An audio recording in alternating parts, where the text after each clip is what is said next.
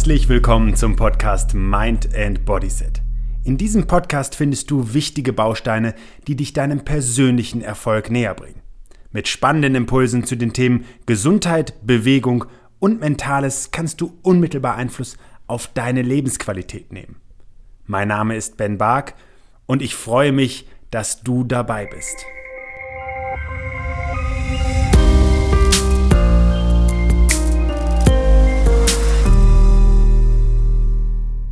O du fröhliche Weihnachtszeit.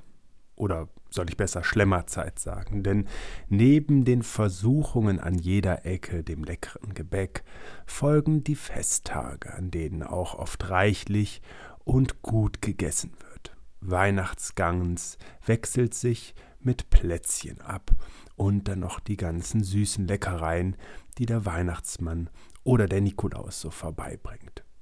Und am Ende der Feste und mit dem neuen Jahr, ja, dann sind doch ein paar Kilo dazugekommen, vielleicht auch nur einige Funde, und die Unzufriedenheit steigt.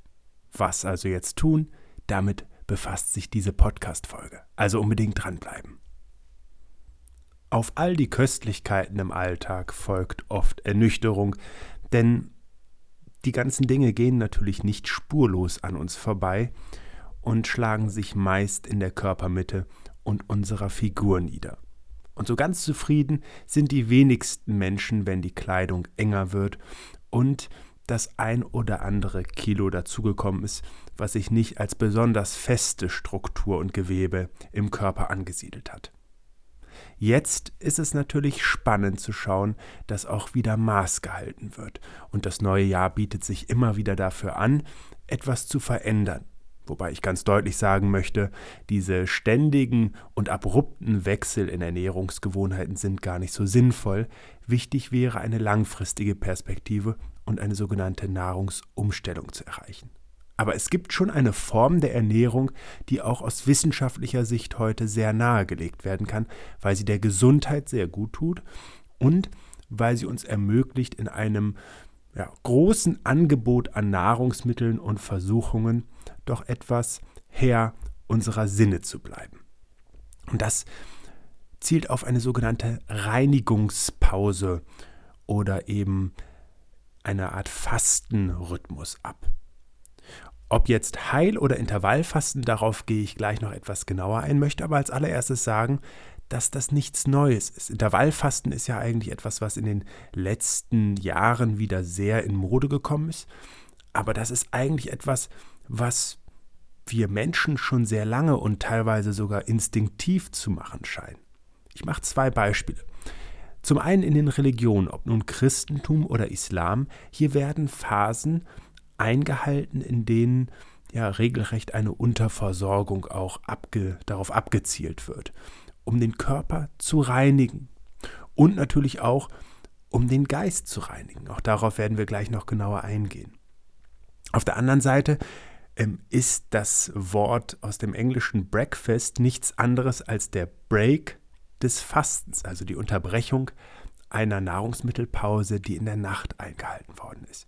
Jetzt stellt sich natürlich grundsätzlich und aller, zuallererst die Frage, ist das denn so sinnvoll? Weil viele kennen das vielleicht, sie verzichten auf etwas zu essen und schnell meldet sich der Magen und beginnt laut zu knurren. Wenn ich jetzt wirklich Hunger habe und ich könnte etwas essen, ist es dann wirklich so schlau, auf das Essen zu verzichten? Und tatsächlich haben sich hier in den letzten Jahren zunehmend Studien sehr intensiv mit der Frage des Fastens beschäftigt und haben hochinteressante Ergebnisse zutage gefördert, von denen man zunächst sagen kann, dass es eben doch sehr sinnvoll ist, sporadisch auf das Essen zu verzichten, also vorübergehend zu hungern, wenn man so will. Denn diese Phase des Verzichts ermöglicht dem Körper, zu einer Nahrungsverwertungsmaschine zu werden, beziehungsweise diesem eigentlichen Verdauungstrakt eine Pause zu gönnen, denn dabei entstehen auch immer Zwischenprodukte, Abfallprodukte, die sich sonst, wenn wir dem Körper eben keine Pause gönnen, auch im Körper ablagern können. So ein bisschen wie ein Müllbeutel. Denn normalerweise macht der Körper das dann so, dass er das abschließt in der Zelle, dass er das verpackt, wie in so einen Müllbeutel verpackt. Und dann, wenn es eben nicht weiter verwertet wird, der Körper kann nämlich normalerweise dort noch viel Energie oder auch Baustoffe draus gewinnen, dann bleibt es einfach dort liegen. Und Studien haben zunehmend gezeigt, dass das beispielsweise Einfluss wohl auch auf ähm, die Alterung des Gehirns haben kann, also Demenz oder Alzheimer. Und auch, dass es eine Hautalterung beschleunigt, beziehungsweise dass es für verschiedene andere Stoffwechselerkrankungen mit von Bedeutung sein könnte, wenn eben dieser Reinigungsprozess nicht richtig gut im Körper funktioniert. Wer also mal längere Zeit im Sinne von nicht nur von einer Mahlzeit zur nächsten mit der Nahrungszufuhr gewartet hat, sondern möglicherweise mal 10, 20 Stunden, der erlebt, dass ja, der Körper nicht nur vom Magen her Hunger signalisiert, also dass der Magen knurrt, sondern auch, dass sich das Gemüt verändert.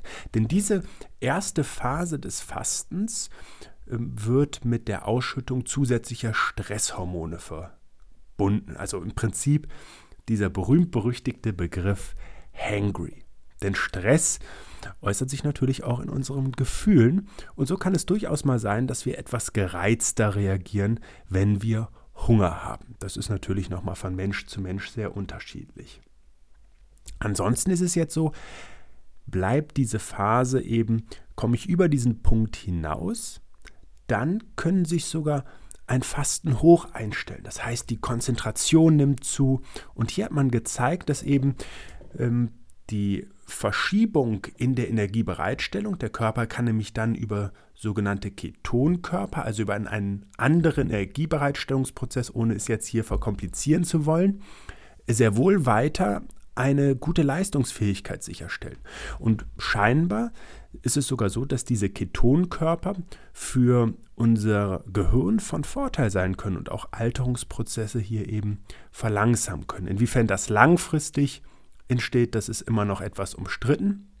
Viele Studien sind jetzt eher einer mittelfristigen Natur und können eben in die lange, auf die lange Sicht noch nicht wirklich Aussagen treffen. Aber hier nimmt eben die Konzentration sogar zu. Und auch wenn der Vergleich vielleicht nicht so besonders schön ist, gibt es hier Studien mit Ratten, die durchgeführt worden sind. Und die haben gezeigt, dass Ratten eben die vermehrt ihre Energie über Ketonkörper dann in dieser Situation äh, gewinnen, ein Labyrinth um 38 Prozent schneller durchlaufen konnten. Also, beziehungsweise auch im Laufrad konnten diese Tiere 32 Prozent schneller laufen. Jetzt möchte ich aber ganz deutlich nochmal hervorheben, diese Form der Ernährung ist nicht nur aus Sicht eines Abnehmens, sondern auch aus Leistungsgesichtspunkten oft nicht besonders sinnvoll langfristig durchzuhalten. Warum? Weil ähm, um eben Ketonkörper zu bilden im Körper, brauchen wir entweder eine Unterversorgung oder aber eine zuckerarme bzw. kohlenhydratarme Ernährung. Kohlenhydrate sind ja nichts anderes als ähm, Zucker, als Glucose in unterschiedlich langkettiger Form. Ähm, vom Einfachzucker bis eben zum Mehrfachzucker. Was allerdings damit oft einhergeht, ist, dass man auf bestimmte Obst- oder Gemüsesorten verzichtet und dabei eben auch, ähm, was Vitamine angeht, beziehungsweise Mikronährstoffe angeht, oft in einen Mangel kommen kann. Also diese kurzfristige, dieser kurzfristige Verzicht und der kann durchaus auch mal mehrere Tage sein. Darauf gehe ich gleich nochmal ein im Vergleich Heilfasten, Intervallfasten. Aber auch dieser kurzfristige Verzicht, der so nach 16 Stunden einsteht, bedeutet, dass die Konzentration an Ketonkörpern zunimmt. Das mit anderen Worten, der Körper hat die Zuckerreserven, die beispielsweise auch in der Leber sind, die hat er jetzt aufgebraucht und wählt jetzt eine andere Form der Energiebereitstellung. Und genau das bezeichnen wir als Fasten. Denn jetzt kurbelt der Körper die Zellreinigung an. Das bezeichnen wir auch als Autophagie. Es ist nichts anderes, als dass der Körper jetzt die ganzen Stoffwechsel-Zwischenprodukte oder von mir aus auch Abfälle einsammelt, weiterverwertet und dabei eben eine wirkliche Reinigung in Gang bringt. Und genau das wird eben nicht nur mit einer Absenkung von Entzündungsprozessen in Verbindung gebracht und ist deswegen beispielsweise auch für viele Autoimmunerkrankungen von Vorteil, sondern wie gesagt, Forscher diskutieren aktuell sehr stark, inwiefern das auch sogar die Entstehung von Alzheimer äh, reduzieren kann, aber eben grundsätzlich viele Alterungsprozesse äh, verlangsamt und damit äh, den, das Gesundbleiben positiv begünstigt. Abgesehen davon äh, bilden eben auch diese Stoffwechselzwischenprodukte, wenn sie nicht zwischendurch abgebaut werden, durchaus die Bildung von Nieren- und Gallensteinen und sorgen eben auch in den Blutgefäßen für die Ablagerung vom sogenannten Zellschrott, wenn man so will. Also wir können hier viel für uns tun und deswegen ist es wichtig, gelegentlich dem Körper Pausen zu ermöglichen. Und ich will das jetzt mal in ein paar Dinge differenzieren. Das erste ist, viele von uns nehmen sich gar nicht wirklich Zeit zum Essen. Das Essen passiert oft beiläufig, ob im Büro jetzt zwischendurch nochmal schnell was gesnackt wird oder unterwegs eben kurz vom Bäcker oder möglicherweise auch vom Fastfood-Restaurant was auf die Hand genommen wird. Oft sind über den Tag schon unsere Mahlzeiten gar nicht wirklich strukturiert und wir snacken sehr viel zwischendurch. Das sorgt immer wieder für eine äh, Blutzuckerausschüttung und das ist auch etwas, was beim Fasten eine ganz, ganz große Rolle spielt, weil wir eben die Konzentration des Blutzuckers sinken können. Also zunächst einmal ist es sinnvoll, auch über den Tag vier Stunden Pausen zwischen den Mahlzeiten einzuhalten und dem Körper einfach eine Chance zu geben, die Nahrung vernünftig zu verwerten. Denn wir schütten nicht nur zusätzlich Blutzucker aus und belasten unseren Stoffwechsel darüber, sondern wir ähm, sorgen auch dafür, dass der Fettstoffwechsel zwischendurch gar nicht in Gang kommen kann. Der nächste Schritt ist dann das sogenannte Intervallfasten, wo man eben verschiedene Formeln nutzen kann, aber beispielsweise 16 Stunden Nahrungsmittelpause, um in den folgenden 8 Stunden des Tages eben auch Nahrung aufnehmen zu können. Nicht pausenlos, um Himmels Willen, auch nicht nur direkt dann, sondern eben einfach im Verhältnis erstmal betrachtet. Und dann gibt es Formen des mehrtägigen oder sogar mehrwöchigen Fastens. Hier ist zum Beispiel die Buchinger, das Buchinger Fasten sehr bekannt, in dem eben wirklich viel getrunken wird, eher wenig Nahrung aufgenommen wird, oft sind das eher Säfte oder Gemüsebrühen und damit eben über einen längeren Zeitraum ein äh, kalorisches Defizit erzeugt wird, aber eben trotzdem so viel zugenommen wird, dass das Ganze nicht zur reinen Tortur wird. Im Übrigen, durch das Fasten verändert sich auch das Blutbild. So werden zum Beispiel Cholesterinwerte oder auch Harnsäurewerte in ihrer Konzentration gesenkt. Und hier, ohne jetzt zu speziell zu werden, beispielsweise ein C-reaktives Protein. Und wenn das sinkt, dann nehmen eben auch Entzündungsreaktionen im Körper ab. Und die sind oft für Infektionen mitverantwortlich oder eben auch für Gewebeschäden. Ganz abgesehen davon ähm, ist es eben auch so, dass wir zeigen können, dass bei einer Typ-2-Diabetes, das ja häufig mit einem erhöhten Blutzuckerspiegel einhergeht, sich dieser Blutzuckerspiegel auch über das Fasten leichter unter Kontrolle bringen lässt und dann eben auch die Körperzellen über den Nahrungsmittelverzicht wieder empfänglicher auf das Hormon Insulin reagieren können. Und das ist ja das große Problem bei der Typ-2-Diabetes. Insofern können auch hier eben ähm, bei bestehenden Krankheiten sehr positive Effekte hervorgehoben, äh, hervorgehoben oder erzielt werden. Jetzt ist natürlich die Frage, ist Fasten denn unbedingt sinnvoll, um auch abzunehmen? Und hier ähm, gibt es natürlich auch wieder differenzierte Positionen dazu, aber ich unterstreiche die Meinung eines äh, langjährigen Mediziners, der, der sagt, dass das eben eher weniger zum Abnehmen geeignet ist. Warum? Weil es viel wichtiger ist, dass die Nahrungsmittelaufnahme in, in, in der Gesamtheit einmal genauer betrachtet wird. Das bedeutet, nur einfach in einer bestimmten Zeit des Tages nicht zu essen, sorgt ja nicht dafür, dass die Ernährung gesünder wird. Im Zweifel sogar, sogar schlechter werden kann, wenn eben konzentriert dann noch mehr Mist in den Körper reingestopft wird. und man sich so ein bisschen dieses Gefühl gibt, nur weil ich eine Zeit X jetzt länger nichts esse, kann ich in der anderen Zeit mehr Mist in mich reinstopfen. Nein, das ist de facto nicht der Fall. Zwar lassen sich darüber auch ein paar Funde abnehmen und das ist ja gerade auch für den Start sehr schön, denn dieser, dieser feste Rhythmus am Anfang, der auch zum Beispiel über so eine über ein intermittierendes Fasten, also über einen vorübergehenden Nahrungsmittelverzicht, tagtäglich in 16 Stunden Nahrungsmittelpause, 8 Stunden Nahrungsmittelzufuhr oder Möglichkeit der Nahrungsmittelzufuhr, das ist eine der bekanntesten Formeln zumindest, lässt sich ja eine sehr gute Struktur wählen, die auch einfach umzusetzen ist. Im Grunde genommen lasse ich entweder das Frühstück weg oder das Abendessen und komme dann sehr schnell auf so eine Pause. Also ich angenommen, ich habe um 20 Uhr das letzte Mal was gegessen, dann kann ich um 12 Uhr wieder was essen und habe nur das Frühstück ausgelassen. So, das ist natürlich gut und einfach umzusetzen.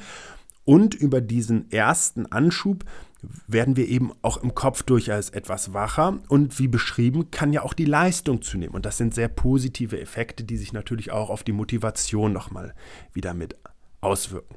Wenn aber jetzt nicht grundsätzlich die Ernährung umgestellt wird, also auf eine gesündere Ernährung äh, verändert wird. Und ich nehme jetzt mal ein paar Beispiele. Zum Beispiel weniger Zucker zu sich genommen wird, weniger Fastfood gegessen wird, weniger Alkohol getrunken wird. Das sind ja wichtige Veränderungen in einer gesunden Ernährung. Mehr auf frisches und unverarbeitetes äh, zurückzugreifen, Lebensmittel, die ähm, tierischer und pflanzlicher Natur sind. Dann ist damit eher zu rechnen, dass ein Jojo-Effekt entsteht, insbesondere wenn irgendwann dieses intermittierende Fasten dann aufgegeben wird und die alten Gewohnheiten wieder an den Tag gelegt werden. Also hier macht es de definitiv Sinn, sich dieser Methode zu bedienen, um eben einen guten Start hinzulegen und, nochmal ganz wichtig, der Gesundheit im Allgemeinen etwas Gutes zu tun. Denn das ist einfach ein ganz, ganz klarer und inzwischen auch belegter Weg, unseren Körper in eine Selbstreinigung zu bringen und damit eben auch zwischendurch unsere Leistungsfähigkeit, unsere Wachheit ähm, und ja natürlich auch in der Form eine Art Achtsamkeit an den Tag zu legen. Jetzt ist mir noch eine Sache ganz wichtig. Nicht jede Form des Fastens ist auch für jeden Menschen geeignet. Insbesondere wenn Vorerkrankungen Entschuldigung, bestehen empfehle ich einmal den Arzt oder die Ärztin des Vertrauens zu konsultieren, das abzusprechen. Teilweise ist das nämlich bei bestimmten Tumoren nicht so sinnvoll. Aber das kann am besten ein Arzt, ein ausgebildeter Mediziner oder eine Medizinerin mit dem jeweiligen Menschen besprechen. Und für dich heißt es jetzt eigentlich nur, wenn die Feste doch etwas üppiger ausgefallen sind und du jetzt sagst, hey, neues Jahr, neues Glück, einmal aufräumen, dann kannst du tatsächlich mit dem Fasten und hier mit der einfachen Form des intermittierenden Fastens dir ordentlich Wind unter die Flügel verleihen. Ich wünsche dir alles Gute und natürlich lass es dir nach wie vor schmecken. Bis zum nächsten Mal. Schön, dass du dir für meine Podcast-Folge Zeit genommen hast. Um auch zukünftig auf dem Laufenden zu bleiben, empfehle ich dir, meinen Podcast direkt zu abonnieren. Außerdem freue ich mich über deinen Kommentar und eine Bewertung von dir. Ich wünsche dir eine bewegte Zeit. Bis zum nächsten Mal.